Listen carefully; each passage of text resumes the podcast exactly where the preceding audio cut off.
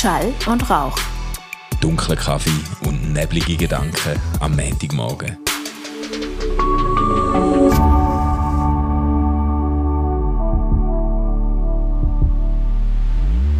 Ihr Lieben, herzlich willkommen zu einer Exklusivausgabe von Schall und Rauch.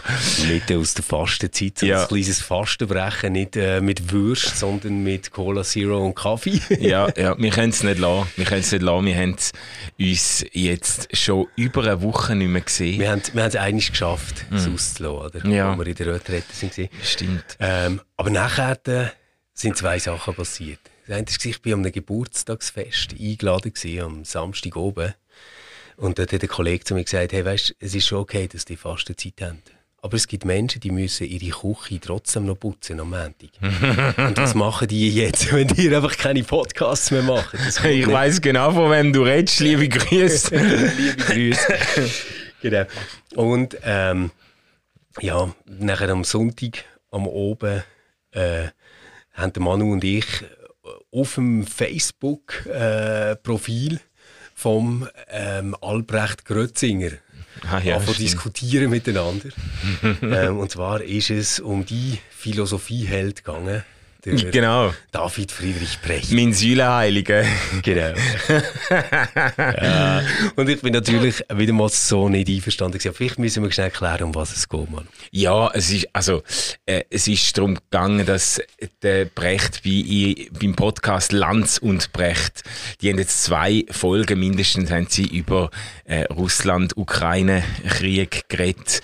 Und er hat an einer Stelle ähm, zum Ausdruck gebracht, dass er gar nicht so sicher ist, ob's ob das die richtige Strategie ist, für die Ukraine einfach zurückzukämpfen und Russland Stirn zu bieten. Es, es äh, wäre vielleicht an der Zeit, ähm, die, wie, ich weiß nicht genau, wie er es gesagt hat, aber es wäre Also an der hat Zeit. gesagt, es gibt natürlich ein Recht, sich zu verteidigen als Staat. Es Genau. gibt aber auch eine Pflicht für die Regierung, einzusehen, wenn es nichts mehr zu gewinnen gibt und dann zu kapitulieren. Ja, und das hat er so ein bisschen äh, zumindest suggeriert, dass das äh, eine Option ist, die man sollte in Erwägung Also ziehen su oder? suggeriert ist, ist sehr schwach. Ich habe ich ha das Gespräch auch gelost und er sagt, es ist doch eigentlich völlig klar, alle Experten sind sich komplett einig, die Ukraine kann den Krieg nicht gewinnen.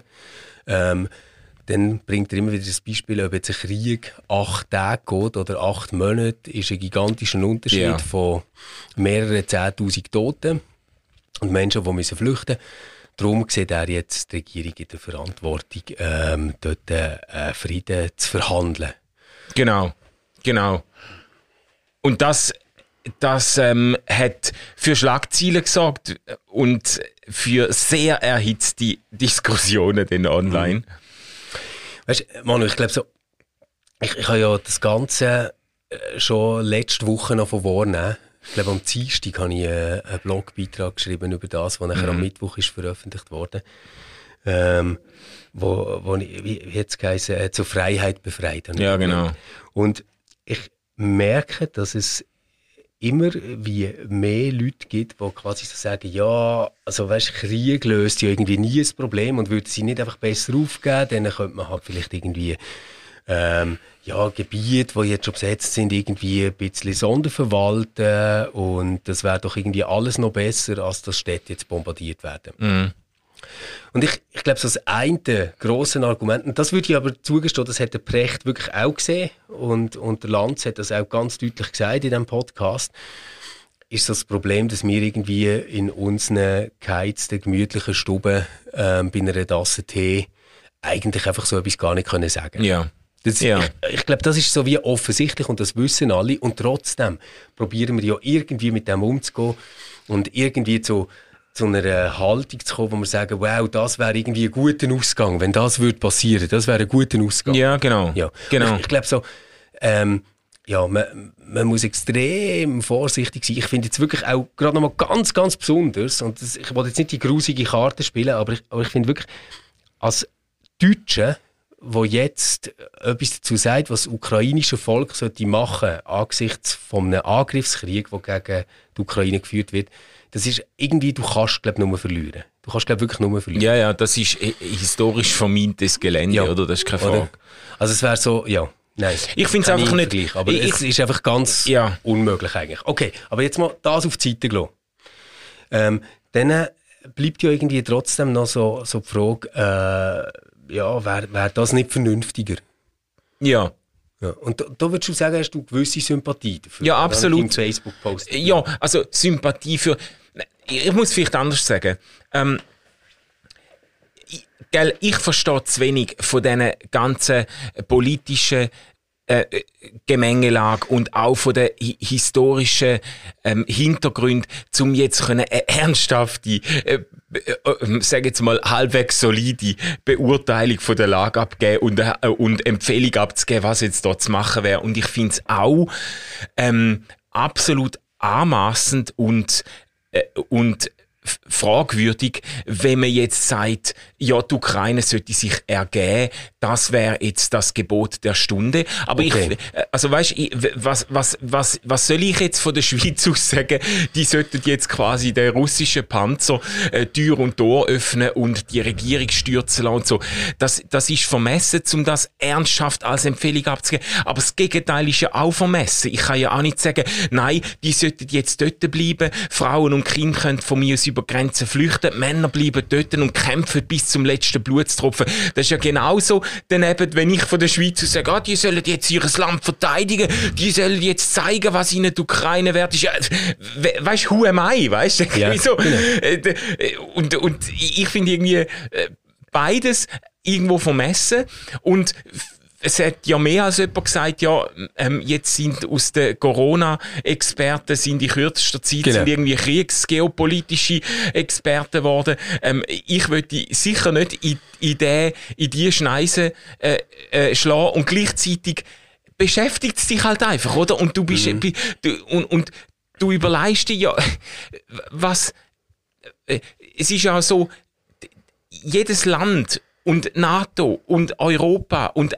alle äh, sind an irgendwelchen Maßnahmen dran, äh, ziehen irgendwelche Konsequenzen, bemühen irgendwelche diplomatische Anstrengungen. Und irgendwo in dem ganzen, in dem ganzen Dings drin bist ja du selber. Und kannst ja dem Impuls nicht widerstehen, gewisse Sachen gut zu heissen und gewisse Sachen fragwürdig zu finden, oder? Und was ich fragwürdig finde, zum, zum an das anschliessen, und da bin ich, äh, da habe ich eben gefunden, ähm, da bin ich mit dem, mit dem Brecht und auch mit dem, mit dem Lanz einig gewesen. Ich finde es fragwürdig, der, der fast schon reflexartige Griff zu der Aufrüstung in so einer, in, in so einer Situation, weißt, wo man sagt, ja, jetzt muss man, jetzt muss man Geld sprechen, jetzt muss man die munitionieren, jetzt muss man eigentlich, da, das ist, da, da habe ich eine tief sitzende Skepsis dagegen. Ja, okay. Schau, ich, ich sehe das Ganze wirklich ein bisschen anders. Ich glaube, ähm, dass der Precht, und ich meine jetzt wirklich ihn ganz speziell Mhm. auch, dort einfach an, an einer Geschichte festhalten, die nicht mehr aufgeht. Und, und wo, glaube noch nie wahr war, die er aber immer vertreten hat. Also 2014, wo die MH17 ist abgeschossen wurde, ähm, und sich eigentlich so die meisten Geheimdienste sind einig gewesen, dass hinter dem, wenn nicht der Putin himself, dann jemand von seinen Truppen steckt. Ja. Hat der Precht gesagt, ja, das ist einfach, also, das ist jetzt einfach eine Vermutung, oder? Also, ich bin entsetzt, dass die Leute das jetzt für bare Münzen nehmen. Also, warum sollte der, der äh, Präsident von Russland ein, ein Passagierflugzeug abschießen? Also, bitte, oder? Ähm, heute wissen wir, das ist ziemlich sicher so gewesen. Und äh, man hat es für undenkbar gehalten und für einen diplomatischen Fauxpas, ihm das irgendwie in die Schuhe zu schieben, ihn irgendwie in Berührung zu bringen mit dem. Nachher haben wir einen Syrienkrieg, wo der Putin wirklich über Monate einfach dafür benutzt hat, brutalste kriegsverbrecherische Waffen an der Zivilbevölkerung auszuprobieren. Und er hat einfach Städte wie Aleppo mit Vakuumbomben bombardiert. Und ich meine, das sind so Bomben, ne? Die sind dafür gebaut, äh, so einen riesigen Feuerball zu machen, dass es ähm, einfach alles, was dort äh, ist, also dem entzieht es wieder Sauerstoff und bringt es einfach zum Einsturz.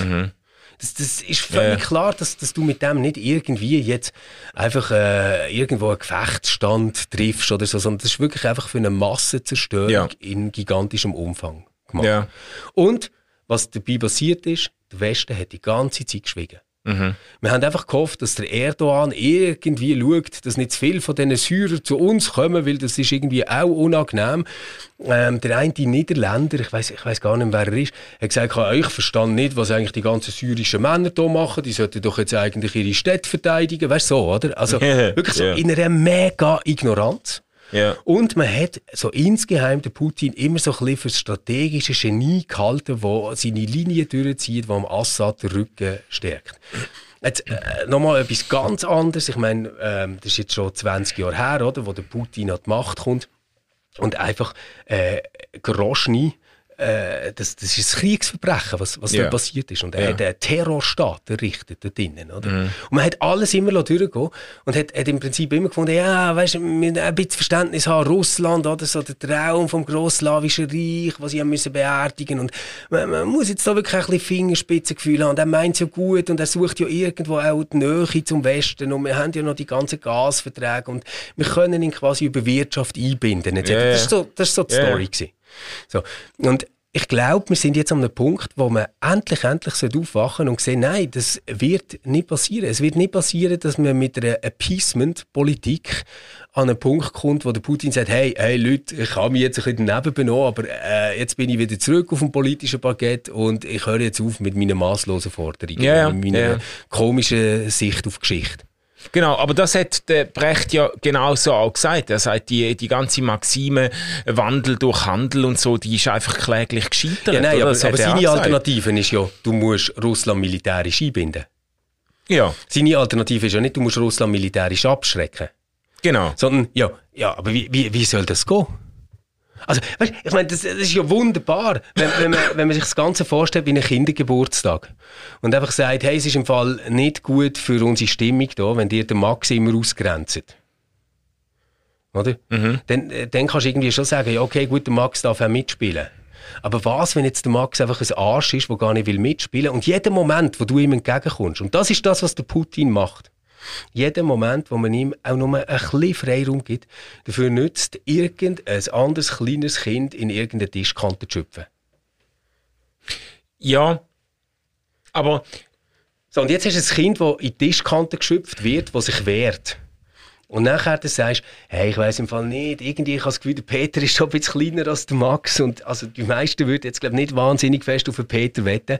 Ähm, vielleicht wäre es einfach gescheiter, wenn der Peter am Boden liegt und irgendwie äh, die Hand vor das Gesicht hebt, damit ähm, Fußtritt nicht zu fest weh machen. Weißt du, das ist so ein bisschen ja, das ja. Ding. Ja, schau, ich kann doch das, ich kann doch nicht beurteilen, wie groß die Erfolgsaussichten gewesen wären von einer militärischen Einbindung von Russland. Das hätte ja, das hätte ja viel früher schon müssen. Also, was soll eine militärische aber, Einbindung von Russland ja, überhaupt Strategie, sein? Aber die Strategie ist ja, ist ja die gegenteilige gewesen. Du, tust einfach, du probierst einfach das Machtverhältnis so zu verschieben, dass eigentlich, äh, oder so, so ähm, zu balance, äh, eben nicht zu balancieren, sondern NATO so groß und stark werden zu lassen, dass sich Russland wenn möglich nicht getraut, irgendetwas dagegen zu machen. Oder? Das, ja, aber das also ist, ist, irgendwie zwölfmal so groß wie das ja. Budget von, von Russland, oder? Das ja. Militärbudget. Also, ja, Manu, aber weißt, also wenn man jetzt die Entwicklung von der NATO anschaut, dann muss man wirklich sagen, NATO hat selber keine Osterweiterung angestrebt. Es ist nicht so, dass irgendwie die Westländer haben gesagt haben, hey, komm, jetzt holen wir irgendwie äh, nach Tschechien, holen wir uns noch Polen mit rein, das wäre super strategisch und so, und dann positionieren wir dort mega Waffen äh, und so etwas. Das hat es ja nicht gegeben. Und der Punkt war, dass sie souveräne Staaten waren, die wirklich darum bettelt haben, dass man sie aufnimmt in die NATO, weil sie haben gewusst, dass Russland immer wieder Bedrohung bleiben für ihre Integrität.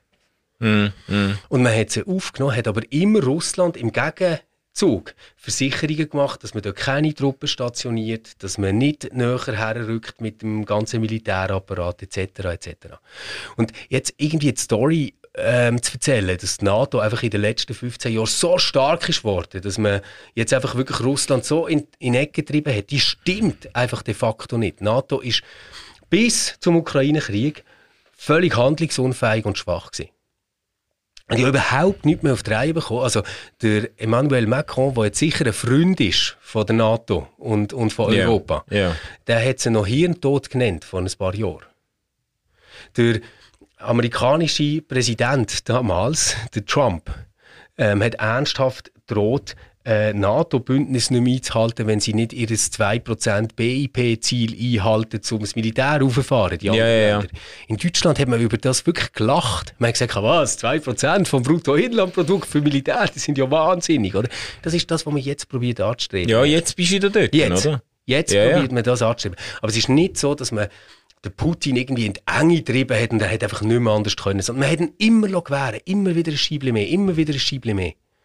Und ich glaube, das, was jetzt alle überrascht hat, und, und ich, ich verstand nicht, weißt, warum das ein Precht nicht irgendwo berührt, ist, er fällt in die Ukraine ein und die meisten Experten haben dort in den ersten Tagen, also das, was ich gelesen habe, ist so, O-Ton war, ja, ist so die Frage, geht es drei Tage oder geht es zwei Wochen, aber dann äh, ist Kiew gefallen und die Regierung ist weg. Ja. Und jetzt merkst du ganz offensichtlich, stimmt das so nicht. Also die Ukraine hat sicher ein Militär, das keinen Krieg kann gewinnen gegen, gegen Russland. Ich glaube, das ist klar.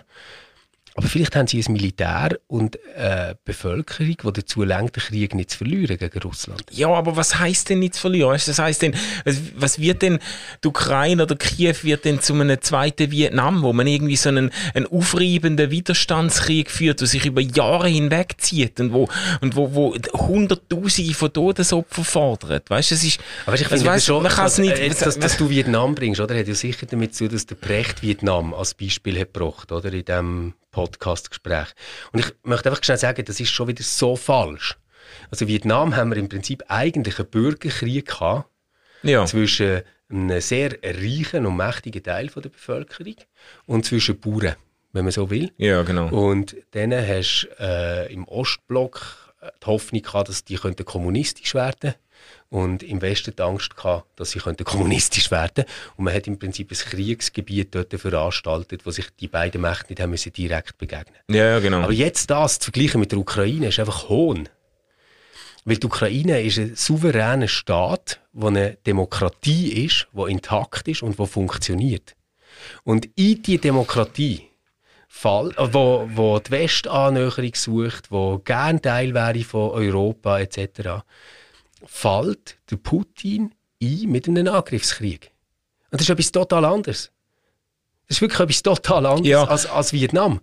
Und, und die verteidigen jetzt ihr Land gegenüber einem anderen Aggressor. Es ist nicht so, dass in der Ukraine irgendwie ein Bürgerkrieg ist zwischen denen, die Russland toll finden und zwischen denen, die die USA toll finden.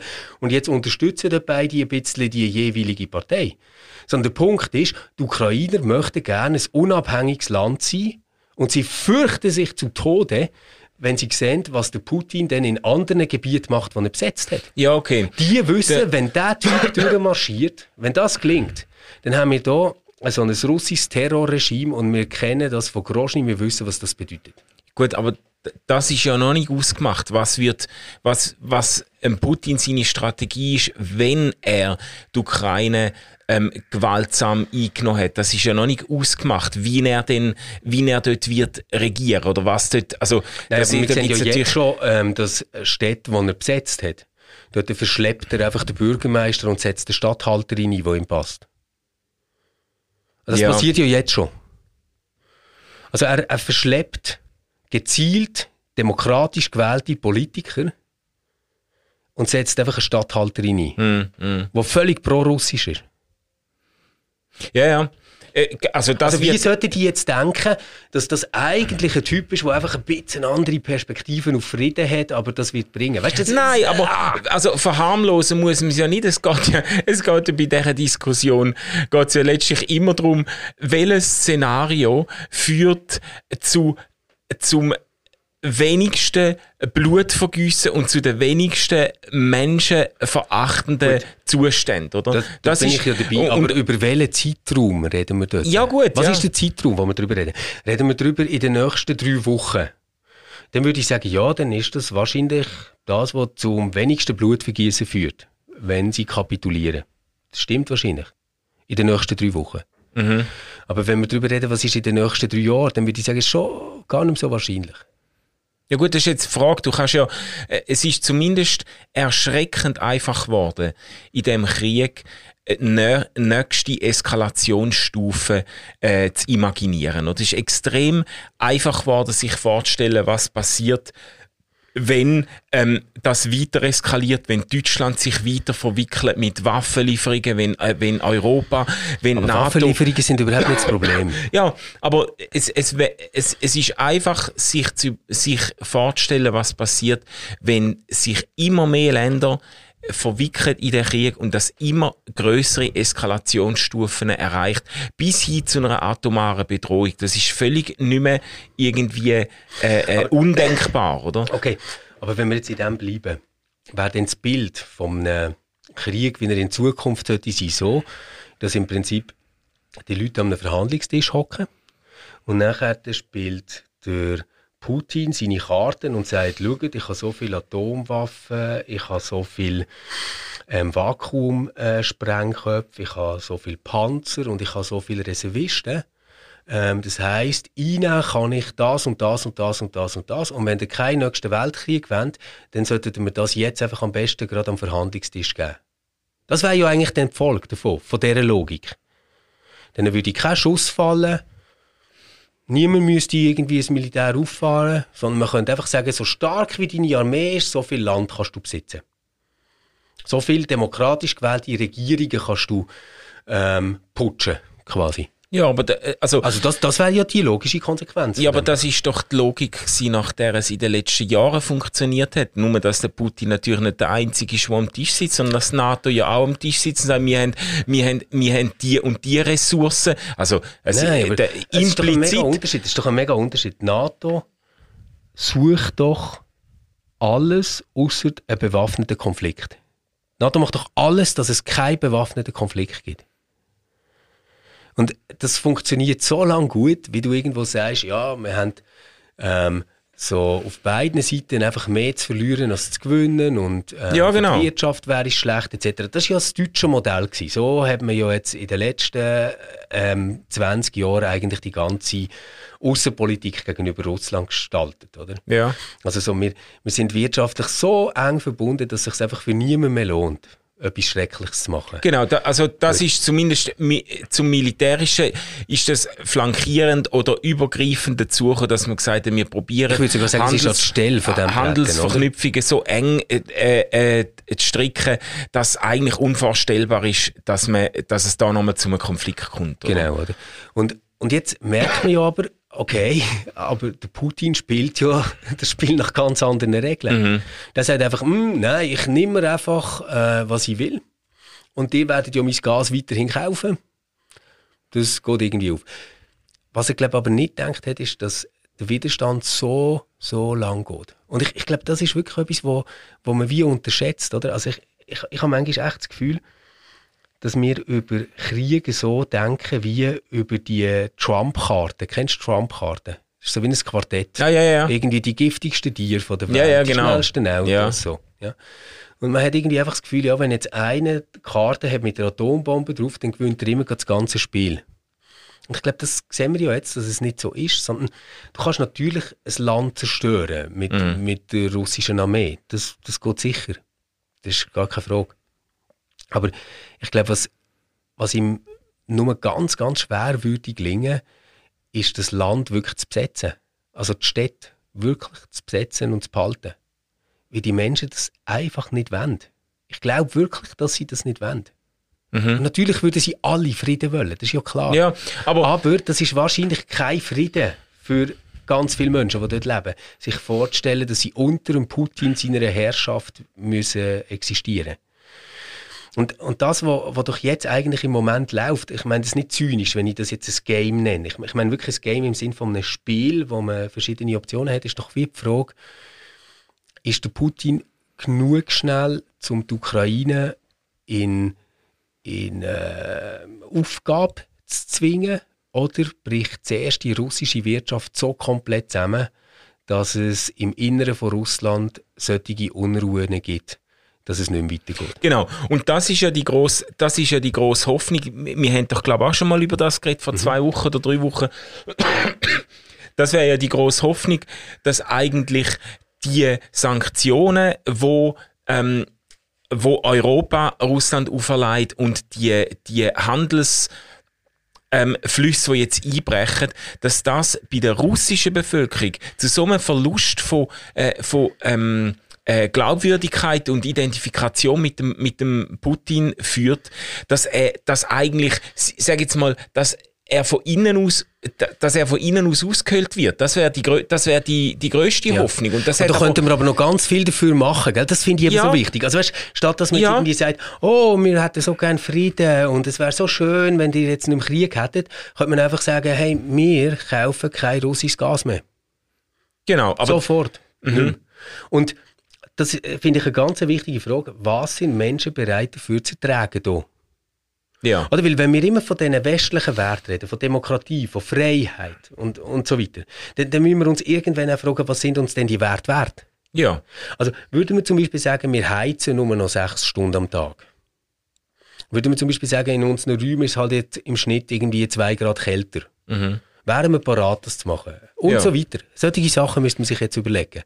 Und ich finde, die Idee, jetzt zu sagen, oh, puh, man äh, hofft, dass die Ukraine kapituliert, etc., die, die vergisst etwas ganz Entscheidendes. Darum habe ich eben gesagt, weißt, über welchen Zeitraum Blut mhm. vergießen. Hey, die Ukraine musst du nachher wieder komplett aufbauen. Nach dem. Mhm. Ja, aber wie willst du die Ukraine aufbauen, wenn sie unter irgendeiner russischen Zwangsverwaltung ist? Weil du willst ja ganz sicher Russland nicht wieder aufbauen. Mhm. Also Russland hat mir ja jetzt wirtschaftlich schon massiv geschadet und man könnte noch viel mehr schaden und wird es hoffentlich auch machen. Aber wenn, wenn jetzt im Prinzip sagst, ja, aber die verwaltet jetzt noch die Ukraine, Mensch, dann geht irgendetwas, was an Hilfszahlungen dort hergeht, nachher zu der ukrainischen Bevölkerung. Natürlich nicht. Mhm. Natürlich nicht. Und es zeigt doch am Schluss an Putin, dass er zwar ein wirtschaftlich marodes Land kann haben, dass er kann herrschen wie ein Autokrat, aber am Schluss zählt einfach seine militärische Kraft, die er hat. Ja, aber der, es Anliegen, das Ganze nicht weiter zu eskalieren. Ich meine, das ist ja, äh, äh, da sind wir uns ja einig, oder? Dass man sich müsste fragen, welche Strategie führt dazu, dass es möglichst wenig eskaliert. Und wenn du, wenn du jetzt ähm, militärisch auf militärische Karten setzt und äh, du keine militärisch vor allem willst stärken, dann glaube ich, dann, dann hast, dann provozierst du natürlich, dass es, dass es in einer Art und Weise eskaliert, wo in der Ukraine selber äh, zu einem, zu einem, weißt, man redet jetzt von Vernichtungskrieg und so, aber es ist, wenn man, wenn man ein bisschen nüchtern drauf schaut, es ist ja nicht, es ist ja noch nicht ein eigentlicher Vernichtungskrieg. Es ist ja nicht so, dass der Putin Aber alles... was liegt das, Manu? Äh, was, liegt das? Was, was ist der Unterschied zwischen Aleppo Genau, es gibt einen Unterschied gibt zwischen Unterschied. Äh, der liegt Kiew sieht noch nicht aus wie Nein, Aleppo. Aber, aber warum nicht, Manu? Das ist genau der Punkt, sorry. Warum sieht Kiew nicht aus wie Aleppo? Doch sicher nicht, wie der Putin denkt, ja, nein, also die Menschen habe ich irgendwie lieber und ich möchte, dass sie mich als Präsident gern haben. Sondern ganz einfach darum, weil die ihren scheiß Luftraum können beschützen über Kiew. Mensch, also schau doch an, was er dort macht, wo die Luftabwehr zusammengebrochen ist. Er bombardiert die Städte einfach in Schutt und Asche. Er erfindet irgendwelche scheiß Korridore, die er überhaupt nicht einhaltet, wo sie, wo sie mit Minen, mit Personenminen voll pflastern. Und, und sagt, die Bevölkerung kann dort weg. Also jeder, der jetzt noch in der Stadt ist, hat das wollen und ist ein feindlicher Kämpfer. Und dann legt er das Ding in Schutt und Asche. Das passiert ja jetzt. Und der Grund, warum du keine Kampfjets hast über, über Kiew, die Bomben abwerfen können. Und warum sie die meiste Zeit hinter der Grenze bleiben, liegt einfach daran, dass die ziemlich sicher ihren Luftraum dort recht gut können bewachen können. Aber ist nicht der ganze Angriff, ähm, nicht der ganze Angriff erkennen, dass es Interesse von Putin besteht, ähm, die ukrainische Bevölkerung für Russland zu gewinnen, auch ideologisch und nicht in einer Art und Weise dort reinzufahren, wo jegliche äh, Loyalitäten gegenüber Russland zerstört. Ja, aber also dann müsst ihr ja schon lange aufhören. Dann müsst ihr schon lange aufhören. Ja, äh, das ist, das ist ja auch die Idee. Also, äh, das Also, ist ich meine, ja ist klar, eine dass legitime Vermutung. ist immer äh, auch Propaganda, oder? Aber ich glaube, was jetzt echt schwer ist, ist zu sagen, ja, also wenn sie, wenn sie jetzt irgendwie Bodentruppen schicken und die ein mit den Leuten schwätzen dort, dann finden die das nachher eigentlich doch noch okay. Nein, ich glaube, das ist jetzt wirklich keine Option, oder? Sondern die sagen wirklich, hey, wir sind, wir sind von einem Bruderstaat überfallen worden, nebendran. Es ist ein Kriegsverbrechen, das uns passiert. Millionen von Menschen sind auf der Flucht, die vorher ein anständiges Leben hatten. Was wir aufgebaut haben seit 2014, ist massiv gefährdet oder liegt zum Teil sogar schon in Schutt und Asche. Und er hat systematisch Spitäler bombardiert. Das, sind, das, ist jetzt nicht so, dass Zelensky das einfach sagt oder die Ukraine das einfach sagen. Das sagen ja wirklich Beobachter, dass Spitäler in diesen Städten bombardiert worden sind. Ja. Und das ist eine ganz, ganz klare Strategie dahinter. Das heißt einfach, du die Gegner so fest mit sich selber beschäftigen, dass er gar nicht dazu kommt, Ja. eine Abwehr zu organisieren. Also bombardier Geburtshäuser. Ich meine, da, da kannst du doch nicht sagen, das ist irgendwie darauf angelegt, dass man es nachher in zwei Jahren noch wieder gut zusammen Ja, ja. Ja, ja. Das ist doch einfach auf äh, absolute Durchsetzung von Macht und Zerstörung. Ja, obwohl die Vermutung schon anliegt, dass es jetzt schon länger gegangen ist, als er sich das wahrscheinlich ausgemalt hat. Weil ich glaube nicht, dass er sich eingestellt hat auf ein mehrmonatiges Genau. ähm, äh, äh, Gefecht äh, um, äh, um ukrainische Großstädte, oder? Oder und darum sage ich ja so, äh, ich meine, wenn, wenn man jetzt das sieht, dann äh, muss man doch, also ich mindestens, mir geht es so, ich bin wie dankbar dafür, dass es dort Menschen gibt, die ihn probieren zu stoppen, die das probieren aufzuhalten und Mhm. wo das wirklich unter Umständen müssen machen, wo ich gar nicht daran denken wie das ist. Und mein Reflex wäre dann, hey, wenn wir jetzt irgendwie sehen, dann kann die Ukraine nicht in Schutt und Asche legen, was funktioniert denn dort und wie können wir ihnen helfen, dass das noch besser funktioniert? Mhm. Also ganz ehrlich, mein Impuls ist eher, wie können wir schauen, dass es keine flächendeckenden Bombardements aus der Luft gibt. Ja. Ja. Also wie können wir verhindern, dass wir das nächste Aleppo wieder haben? Ja. Weil der Putin wird nicht zögern, ein nächstes Aleppo dort zu machen. Das ist eine totale, wirklich, ich, ich weiß nicht, wie Menschen auf die dumme Idee kommen, dass er plötzlich nett wird. Mhm. Oder plötzlich irgendwie humanitäre Werte vertritt. Oder Ja, gut, er wird hat- nicht humanitäre Werte vertreten. Er wird einfach das machen, was man zulässt. Und zwar Ja. bis an den äußersten Rand. Das hat er immer gemacht. Ja, aber er hat halt auch immer ein Spiel doch sehr geschickt mitgespielt. Ich meine, der hat, der hat, äh, kann perfekt Deutsch, der hat sich in, Ja. in, vor, der, vor dem EU-Parlament und äh, hat er sich wahnsinnig gut verkauft als Vertret, Vertreter von westlich-demokratischen äh, Grundüberzeugungen und so. Also äh, er hat das Spiel halt schon sehr gut mitgespielt auch. Er hat da immer wieder irgendwie Hoffnungen gegeben, äh, äh, ho zur Hoffnung Anlass gegeben, dass es irgendwie doch noch, dass er doch noch ein, ein, ein, ein fairer Player ist, wo man kann einbinden und so. Das ist, äh, das, äh, es ist nicht völlig abwegig, dass man ihm dann äh, teilweise auch äh, ähm, einen Gesinn- einen Gesinnungswandel unterstellt hat oder so, weißt?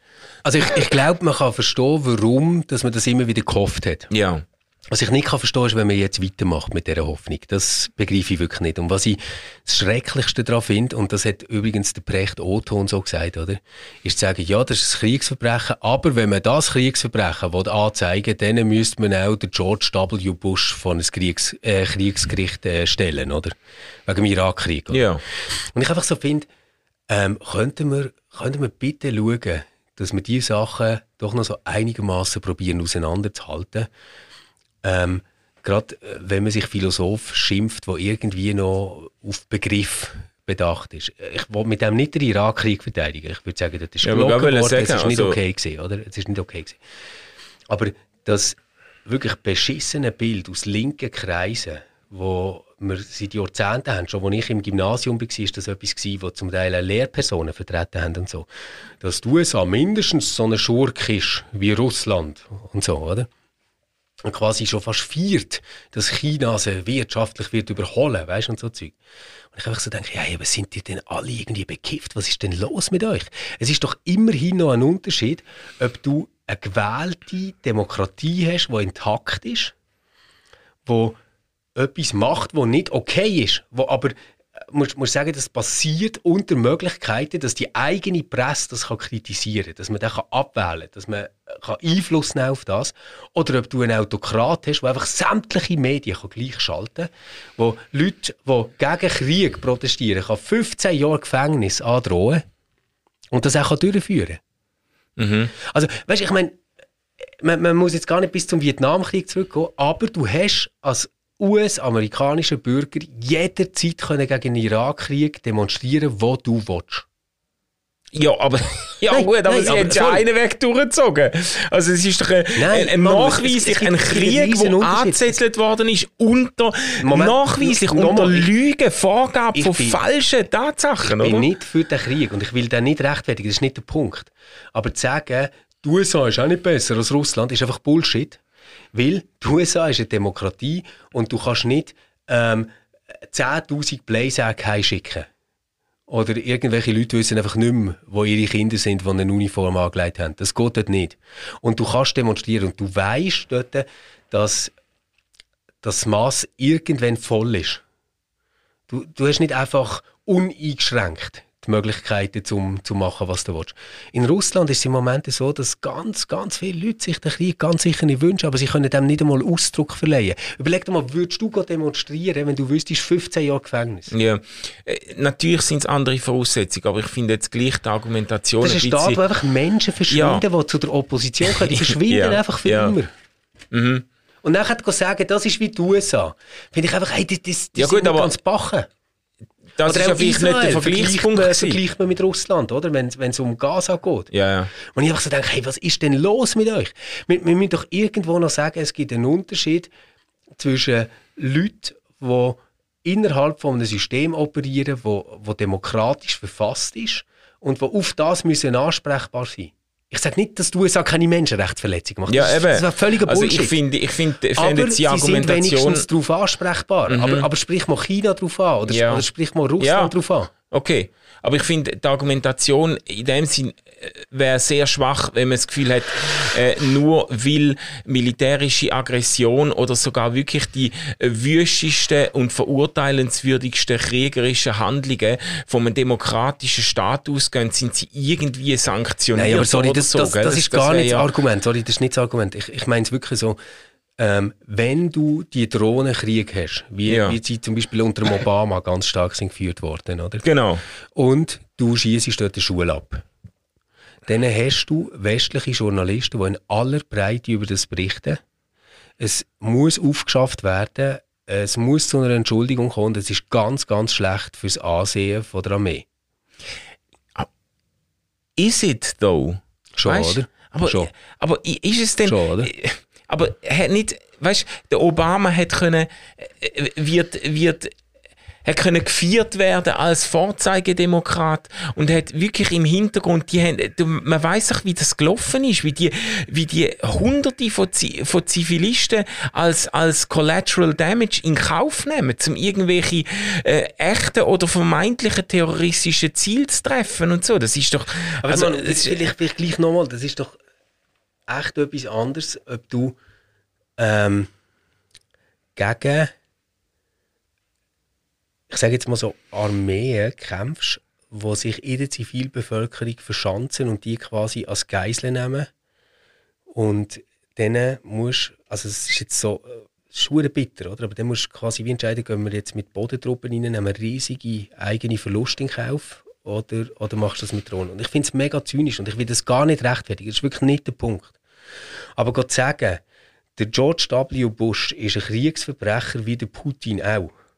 Das geht mir zu weit. Mhm. Da finde ich einfach, nein.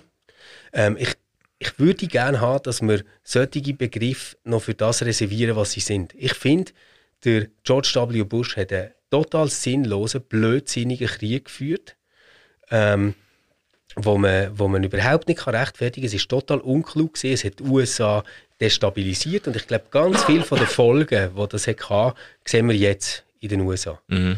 Oder? Also, dass du eine Polarisierung hast gehabt, die nachher zum Obama hat geführt, von dort aus zum Trump etc. Das, das sind alles, glaube ich, Folgen von einer total falschen Politik.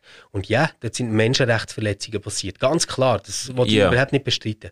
Aber Gott sagen, dass der US-amerikanische Präsident ein Kriegsverbrecher ist, finde ich, das kann irgendwie ein besoffener ähm, Ex-Kommunist am Stammtisch sagen, aber bitte nicht jemand, der sich Philosoph schimpft in einem Podcast bei einer Tasse Tee. Ja, aber das kommt jetzt bisschen, da kommt darauf an, wie man die Begriffe fasst, oder?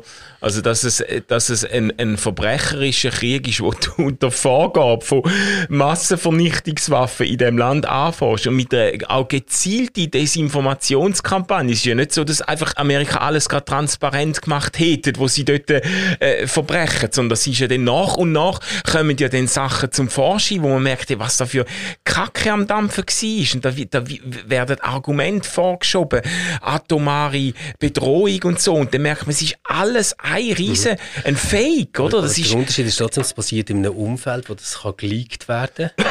wo die Person, die das geleakt Ja. hat, zuerst auch wirklich verfolgt wird, das stimmt. ja. die aber mittlerweile begnadigt ist. Also das heißt, das, das, was ich meine, ist, in einer Demokratie hast du immer die Fähigkeit ähm, zu einem Lernprozess, zu einem Fortschritt. Ja. Das heißt nicht, dass alles, was in einer Demokratie passiert, gut ist. Das ist ja völlig klar. ja, ja. Aber wenn wir jetzt anfangen, Demokratien mit äh, Autokratien und Diktaturen irgendwie einfach so in einen Topf zu schießen und sagen, alle haben im Fall Raketen geschossen. Ja, Dann das ist sicher. recht lächerlich. Ja, und, und unangemessen, ja. Das, Ja. Ist, das ist sicher so. Und weißt, Ja. mir, mir, mir denkt einfach, man muss mega aufpassen dort mit der Wortwahl. Ich, ich finde es darum wirklich gefährlich. Weil sobald man von davon suggerieren, ja, der Putin ist zwar ein Arschloch, aber die Amerikaner. Fängt man irgendwo an, wie alles in so ein Ungefähr und es kommt halt so ein bisschen drauf an, wie und wir haben halt jetzt änder eine Nähe so zu westlicher Dings, darum finden wir jetzt das besser oder so. Nein, der Unterschied ist doch, dass in einem Krieg, den die USA führt gegen Irak, US-Amerikaner in den USA nicht bedroht sind, wenn sie dagegen sind. Wenn sie opponieren. Sie können das offen machen. Sie können Zeitungen schreiben. Sie können, sie können das auf Plakat drucken. Sie können das auf Social Media posten. Sie haben alle Freiheiten, die sie wollen. Eben nochmal, ich, ich finde nicht, dass man muss sagen, alles, was die USA macht, ist gut, weil es eine Demokratie ist. Wirklich nicht. Das, ist, das ist nicht mein Punkt. Aber einfach sobald wir das alles in einen Topf werfen, und das finde ich das Schwierige daran. Und, und einfach sagen, ja, das ist aber auch ein Kriegsverbrecher, dort, der US-Präsident. Oder so. Ähm, dünkt es mir, wie ver verwischen Sachen, die wir, glaube ich, noch brauchen, um zu unterscheiden, wer das zuverlässige Partner sind, Menschen, die man kann an einem Verhandlungstisch sitzen und wer nicht. Ja, das ist die Frage, oder? Ob, die, ob auch die diplomatischen Möglichkeiten wirklich ausgeschöpft sind. Ob es jetzt nur noch, nur noch um militärische. Aber gell, man, du hast ja wirklich am Tisch gesessen und ähm, Amerikaner haben gesagt, hey, aber Leute, schaut, wir haben Satellitenbilder. Wir sehen doch, dass eure ganzen Truppen an dieser hohen Grenze stehen und immer wie mehr kommen und auffahren. Und dann hocken die Russen dort und sagen, nein, das stimmt im Fall gar nicht. Wir sind sie eigentlich gerade am Abziehen und das, was die dort sehen, ist eine kleine Truppenübung. Und zwei Tage später fallen sie ein von Ja, all diesen Grenzen. Ja. Dann musst du doch irgendwie so wie sagen, ja. Yeah. Also, äh, würd, würdest du jetzt, wenn der Putin sagt, hey, ähm, wenn der Zelensky abtritt, dann äh, führen wir freie Wahlen durch in der Ukraine und dann können die wählen, wenn sie wollen. Glaubst du so etwas? Ich meine, der hat ja sogar die Wahlen in den USA manipuliert. ja, Ja, nein, also Ja, das ist doch irgendwie... ja. Also ich, ich finde wirklich das Einzige, was man kann hoffen ist, dass man das so kann destabilisieren kann, dass er von innen ähm, putscht wird oder gelüncht wird. Das ist das, was man kann hoffen Ja. Lieber putscht als glüngt. Ja, Ja. oder beides. Oder? Ja.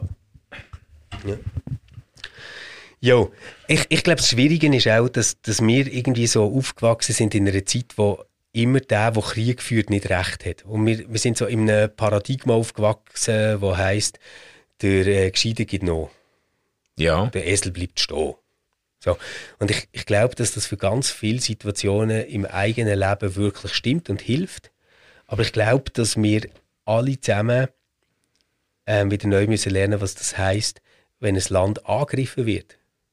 Einfach so. Mhm. Äh, ein demokratisch verfasstes Land, das zufrieden ist mit seiner Regierung, und wenn es nicht zufrieden ist, kann es dann abwählen, frei. Wenn, wenn das einfach angegriffen und zerstört wird. Ja, ja.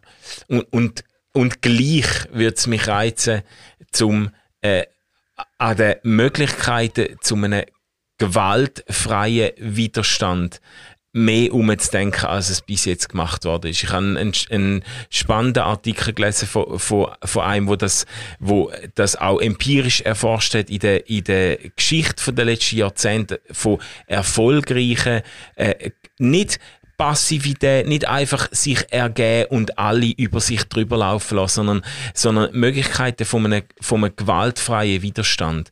Das fände ich, ähm, als einer, wo wirklich auch pazifistische ähm, Grundüberzeugungen hegt, habe ich immer noch das Gefühl, äh, die Möglichkeiten sind, sind, sind oft nicht, oft nicht im Blick, wenn man so instinktiv das Gefühl hat, jetzt muss einfach die Waffenproduktion angekurbelt werden, oder?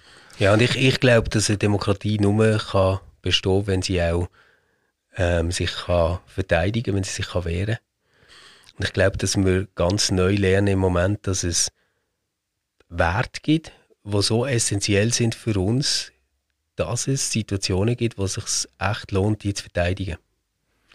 Und so mein historisches Gegenbeispiel jetzt gegen die ganze USA-Geschichte, gegen das, was in Syrien passiert ist und so, ist einfach, wenn man sich kurz würde vorstellen, die Alliierten hätten ihre Appeasement-Politik fortgesetzt im Zweiten Weltkrieg. Ich glaube nicht, dass dass äh, das NS-Regime einfach irgendwann hätte gefunden, ja, das ist aber gut, jetzt haben wir, jetzt haben wir glaub, genug. Also ich glaube, dass wir heute in einer komplett anderen Welt würden leben. Mm. Und ich glaube, dass wenn die sich dort überlegt hätten, was kostet in den nächsten Wochen wie viel Opfer, dann wären sie auch zum Schluss gekommen, dass so etwas wie eine D-Day oder so nicht unbedingt die beste Idee ist, ehrlich gesagt. Meine, das war ein Himmelfahrtskommando. Gewesen, ja. Und trotzdem verdanken wir die Welt, wo wir heute drin leben, auch wenn man das nicht mehr gerne hört. Wir sind ja alles Pazifisten, wir wollen ja alle Frieden. Aber trotzdem verdanken wir genau dem wahnsinnig viel von dem, was wir heute sind und haben. Mhm. Mhm. Und, und jetzt nur noch mal zum den Bogen schließen und nachher als deutscher Philosoph, der selber Teil ist von einem Land, wo grausamste Kriegsverbrechen im ukrainischen Gebiet hat angerichtet. Dann so zurückzulehnen und zu sagen, vielleicht, vielleicht wäre es einfach besser, wenn sie aufgeben. Ich weiß nicht, Manu. ich komme ich komm mit dem nicht klar. Ja, ähm, das wäre unser Wort zum, Wort zum Montag gewesen, oder? Ja. Äh, haben wir noch irgendetwas Gutes, um aus den Montag rausgehen? Ich weiß nicht, ich bin mich noch am Erholen von einem äh, äh, ekelhaften äh, Grippe-Verkältungsvirus, ja, wo sich nicht als Corona herausgestellt hat, aus unerfindlichen Gründen und trotzdem sehr mühsam ist. ähm, es stimmt, die anderen Viren dürfen auch wieder zuschlagen im Moment, gell? Ja. Es ist mir auch so gegangen, ich bin wirklich letzte Woche ziemlich flach gelegen, so ab Mittwoch. Ja, ja. ja. So eine richtig heftige Männergrippe. Männergrippe. Oh Mann. Ja. Ja.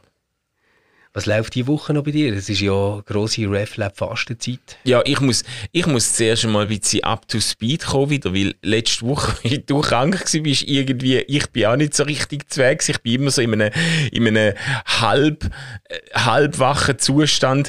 Ähm, habe mal ein paar Blog-Ideen gesammelt und so, aber äh, ich muss zuerst mal ein bisschen den, den Fuß fassen wieder da. Also, ich, ich habe ich ha viele Ideen, was man könnte machen, aber ich muss mal schauen, wie wir da jetzt unterwegs sind als Team. Ja, okay. Ja, wir haben ja heute eine äh, grosse Redaktionssitzung Wali genau. wo wir eben nicht redaktionell im Moment müssen planen. Ja. Aber ich bin gespannt, mit was für Ideen alle kommen. Und äh, ja, schauen wir mal, was Woche 2 von dem allem bringt. Ja.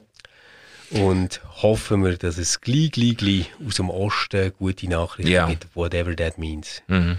Hey, euch allen äh, gute Zeit. Wir melden uns sicher irgendwann wieder. wir wissen einfach noch nicht wann, weil eben, es gibt ja die Redaktionssitzungen bei uns gerade nicht mehr. Ähm, Aber wenn ihr den Podcast abonniert habt, dann bekommt ihr ja immer so eine kleine Benachrichtigung oder wir werden wenigstens in eurer Podcast-App angezeigt. Äh, übrigens, merci vielmal noch für die Zuschriften, die wir bekommen haben von euch, äh, für die Fastenzeit, für die guten Wünsche. Ja. Es ist so viel nettes Feedback gesehen und so, oh, wir werden es vermissen, aber toll für euch und genießen es und so. Ähm, das war ein richtiger Aufsteller gewesen. Und äh, schön, so mit euch verbunden zu sein und schreibt gerne weiter, ähm, sei es zum Krieg, der gegen die Ukraine geführt wird, oder zu anderen Sachen, die euch beschäftigen. Wir haben ja jetzt Zeit.